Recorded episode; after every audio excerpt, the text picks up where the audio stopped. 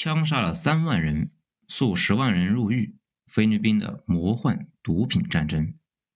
大家好，我是主播小雷子。文章来自于二号头目的九编文集。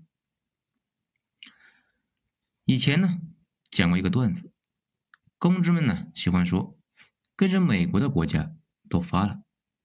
利比尼亚和菲律宾说：“那你们先聊啊，我们两个先撤了。”其实啊。咱们现在说的美国的朋友们，比如英法德这些，这些本来呢就是列强。他们当列强那会儿呢，美国还在北美平原上做印第安人呢。美国啊，还真的有不少的真正的小伙伴，比如他后院的那几个，还有跟他最亲的两个，一个是亲儿子利比利亚，一个呢是干儿子叫菲律宾，其实都不怎么样。至于利比利亚的国旗呢，长啥样？大家去网上搜一下就能看出来。这一眼呢，就能看出这个国家跟美国的关系那不简单呢。事实上呢，这个国家是美国释放的一部分奴隶回非洲建立的，政府各方面啊，那都是复刻了美国的那一套。现在呢，是全世界最不发达国家之一。其次啊，是菲律宾。这个国家最早是西班牙的地盘，他呢这个奇怪的国名，也是呢来自西班牙王太子菲利普。这也是为什么菲律宾作为一个亚洲国家，竟然呢信天主教。后来美国和西班牙打了起来，西班牙那打了败仗，菲律宾呢就被美国给抢走了。大家知道那个麦克阿瑟，菲律宾就是他爹呀带着美国士兵们那给打下来的。后来呢，麦克阿瑟就在这个地方待着。他呢，不是有个外号叫大元帅吗？可是美国并没有元帅。其实呢，他这个元帅就是菲律宾国防军元帅。奇怪的是，他当元帅那会儿呢，整个菲律宾没有任何军队，只有他一个元帅。这个事呢，在美国那一度是个笑话。后来啊，那就慢慢习惯了。不少人呢还以为他是美国历史上唯一一个元帅。菲律宾在二战后那脱离了美国，但是呢跟美国的关系那一直都还不错，属于美国在亚洲最亲密的小伙伴。美国呢也基本上没有停止过给他这个干儿子的贷款和支持。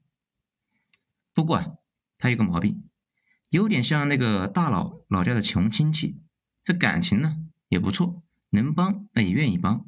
不过上不了台面，帮不上美国什么忙啊，不像日本那么有实力，所以呢不怎么听人说啊他们俩的关系。后来呢，美国要搞产业迁出，迁到了亚洲，也就有了亚洲四小龙，那还有一个亚洲四小虎，而泰国和菲律宾他们两个呢就是小虎。菲律宾一度呢还搞得还不错，经济水平竟然冲到了亚洲第二。上世纪六十年代。工业化程度啊，远超韩国，仅次于日本。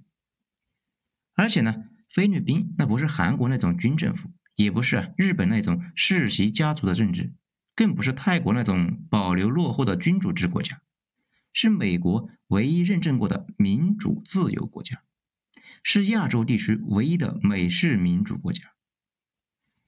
菲律宾呢，搞的是三权分立，也有两院，这跟美国啊差不多。好处呢是跟美国确实差不多，毛病呢是啥都通过不了，正经事呢那一件都干不成，好几次眼睁睁的错过了机会，被韩国军政府那给抢走了。美国呢本来那是想扶持菲律宾的，不过亲儿子实在是上不了台面呢，后来呢才开始重点培养韩国。大家注意一下，美国那一套呢只能够在美国玩得转，离开了美国那就水土不服。雪上加霜的是，后来发生了亚洲金融危机，菲律宾的经济就倒退了十七年。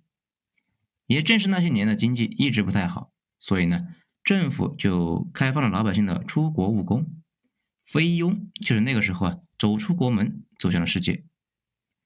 咱们查了一下，竟然是高达一千万人出国。这些人呢，每年在国外赚到钱之后就寄回菲律宾，菲律宾的外汇主要呢就这么来的。此外啊，还有印度，这个印度呢，在海外也有大量的人往国内寄钱，这些钱那也是印度的主要外汇来源。此外，菲律宾这跟泰国呢也有点像，华人在那边非常非常多。之前呢出差去那边，我们公司负责接待的一个妹子，她呢是福建人，一九九四年过去的。她呢在他们那个小区的菲律宾的富人区，周围那也都是华人。那个小区啊，在马尼拉那算是非常不错的小区了，差不多是三万多人民币每平方米。他的房子是三百万人民币，首付百分之十。有一些不太好的小区呢，说是一万多，那还有不少是五万的，看起来很豪华。最贵的是十万左右，那都是人民币，是不是感觉也没那么便宜呢？事实上啊，那边的房子那一直都在涨。国内的人去投资，菲佣们呢从海外往菲律宾就汇款，把房价一直就往上抬。这去了之后呢，那才知道跟泰国啊有点像。菲律宾的华人那多到离谱啊！据他说呢，纯正的华人一百多万，华裔那也就是从清朝移民过去的华人的后代，保守估计一千万起步。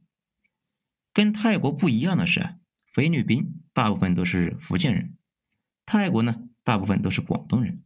此外啊，菲律宾和泰国是一样的，有钱人大部分都是华人。华人有钱，于是呢就把坟墓那修得跟酒店似的。但是，一千五百万的人口的马尼拉，有四百万人生活在贫民窟。这呢也是为什么有人说死人的别墅，活人的贫民窟。而且我知道了一件事情，那差点把我恶心死了。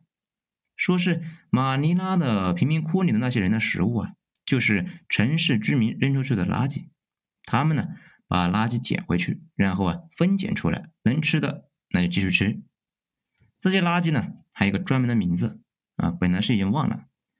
不过说这篇文章的时候，那专门去查了一下，叫什么 “park park”。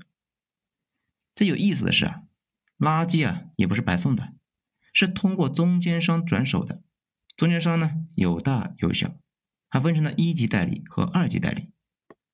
大中间商手里面呢，那有一堆的垃圾工，去酒店呢、饭店呢、居民区那捡垃圾，这个是要收费的，然后再送到贫民窟分拣，分拣完了之后再卖给穷人，再收一次费。负责这项业务的呢是几个大佬，那富得流油啊，其中有一个也是华人，他儿子呢还是个网红。这天天在社交媒体上面溜达呀。也正是因为菲律宾整个社会非常非常的分裂，各种破事那都发生在贫民窟和乱七八糟的村里面。市区的人呢，那根本就没什么任何感觉。这里呢，咱们评论区丢几张图片，一个是马尼拉的市中心，一个呢是马尼拉的贫民窟。这菲律宾的最大问题呢，那其实啊不是毒品。是政府官员的腐败，这个几乎是公开的秘密。因为贩毒的主要呢就是政府内部的人。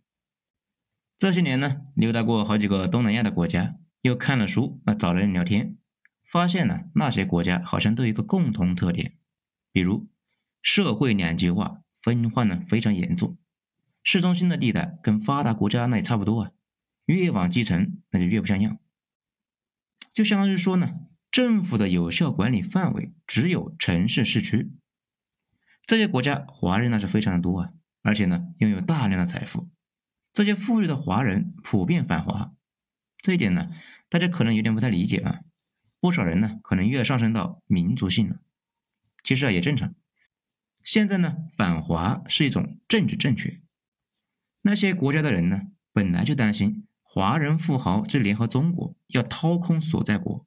所以呢，无论如何，那都得摆出一副反华的造型，跟中国啊划清界限。那些政府呢，非常低效且不管事。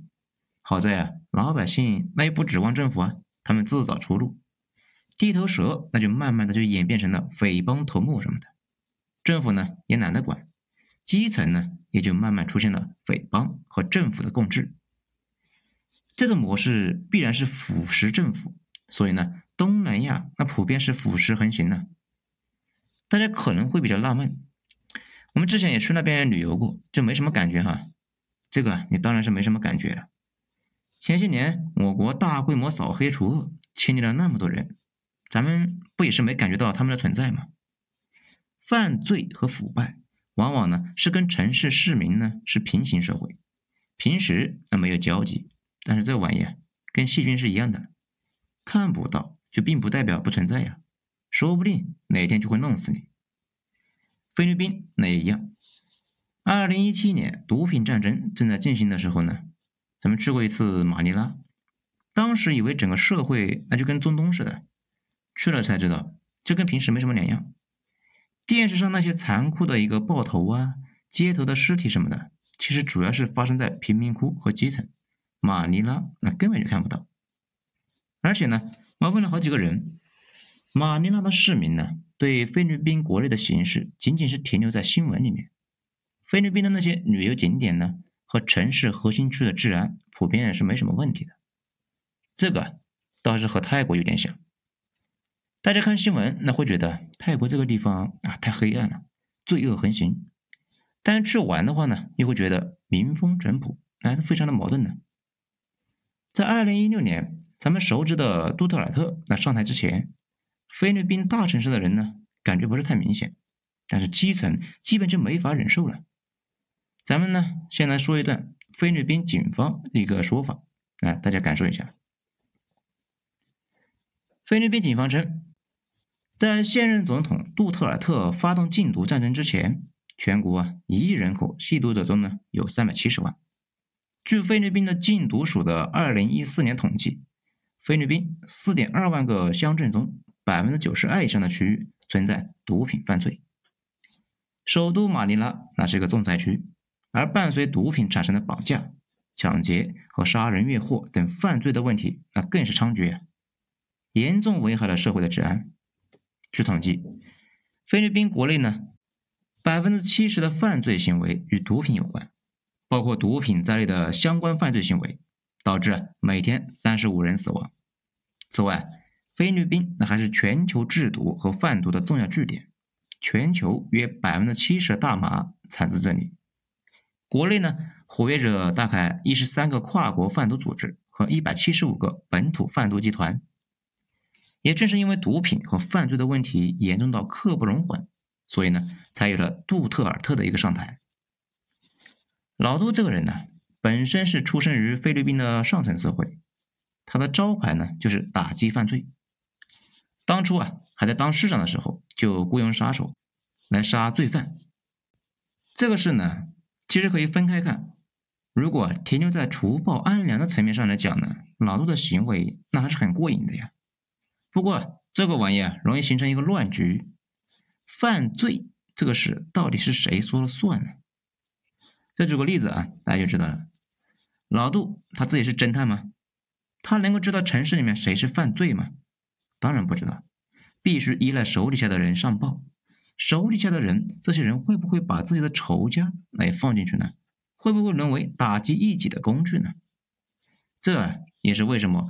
搞私刑这个事，往往是没什么好下场，迟早反噬。正儿八经的国家都是尽量搞法治。现在能够统计到的，老杜在当达沃市市长的期间，他手底下的死亡小队啊，就是杀掉了一千四百四十二个人。不过呢，菲律宾那边呢是如此的烂，以至于啊，私刑都比执法系统有效。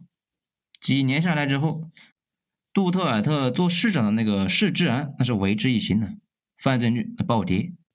也正是这个原因，老杜开始向总统进发，在大选的时候彻底啊放飞自我，说是要用罪犯的尸体来填满马尼拉湾，说是啊扫毒就是要杀，就地处决，还说呢希特勒屠杀了三百万犹太人，菲律宾有三百万瘾君子，他很愿意把这些人都屠掉。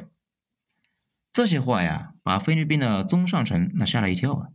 不过基层的老百姓毕竟是受黑社会和毒品的苦太久了，所以呢就很高兴的就把他给选了上去。